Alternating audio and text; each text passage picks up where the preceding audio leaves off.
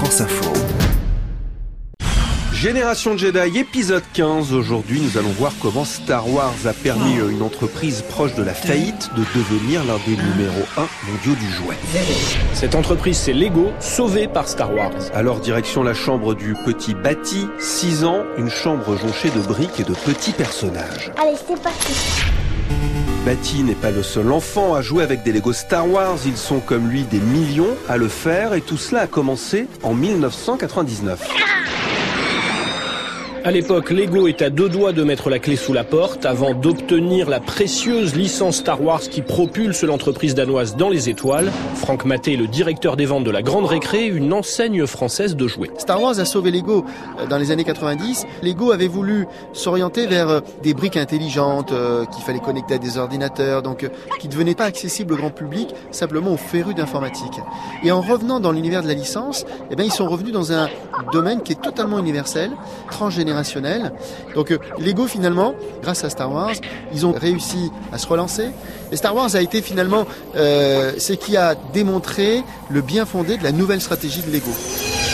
Les vaisseaux Lego se vendent par palettes entières et atteignent pour certains des sommes astronomiques, des centaines de modèles de 7 à 1500 euros. Là, je prends le de sabre. Allez, c'est parti.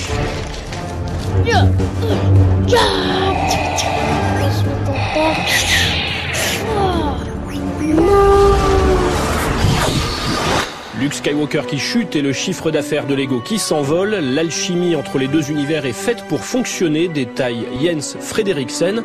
Il dirige l'équipe qui invente les jouets Star Wars au siège de l'entreprise au Danemark. Luke Skywalker a conservé tous ses jouets de pour vous deux. Les univers de Star Wars et Lego fonctionnent très bien ensemble. Nous on crée en briques les modèles et les vaisseaux les plus emblématiques des films. Après, on se concentre sur l'expérience de jeu et de montage qu'on va proposer aux enfants.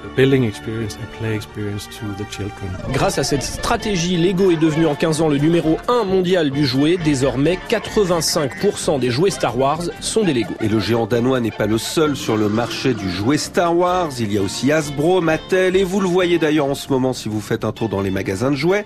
La guerre des étoiles est partout.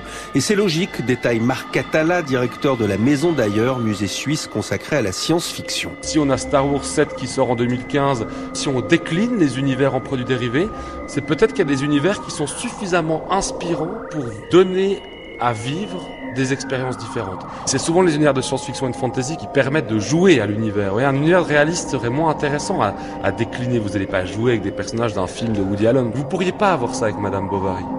Qu'est-ce que ça voudrait dire jouer à Madame Bovary? Ça, ça, ça serait absurde. Et c'est sûr que c'est plus sympa de jouer avec Obi-Wan Kenobi qu'avec des personnages de Flaubert. Le contraire serait étonnant. Chevalier Jedi, cessez de jouer avec les commandes de notre vaisseau. Jouer à Star Wars, c'est d'abord un coup de maître signé George Lucas au début des années 70. Alors que personne ne croit en son film, il renonce à une partie de son salaire et récupère en échange l'intégralité des droits sur les produits dérivés, dont évidemment les jouets. Les studios sont ravis, ils n'y croient pas et ils se trompent. Votre manque de foi me consterne. Génération Jedi. Car dès la sortie du film, les enfants veulent tous leurs figurines fabriquées alors par Kenner. Pour continuer l'histoire découverte sur écran noir, explique Bob Walter. Il préside la fondation Joseph Campbell du nom du mythologue américain dont s'est inspiré George Lucas. Ça permet de se plonger dans l'histoire, de se l'approprier. On s'investit tellement dans cette histoire qu'on a envie d'y vivre. On n'est pas qu'un simple observateur, on réinvente et on crée une nouvelle histoire. Mais avec le succès du film, la production ne suit pas, les clients achètent donc des boîtes vides, ils ne récupéreront leurs jouets que quelques mois plus tard. Star Wars is forever. George Lucas and 20th Century Fox have plans for 12 more blockbusting chapters to the Star Wars story, and Kenner will be with them all the way.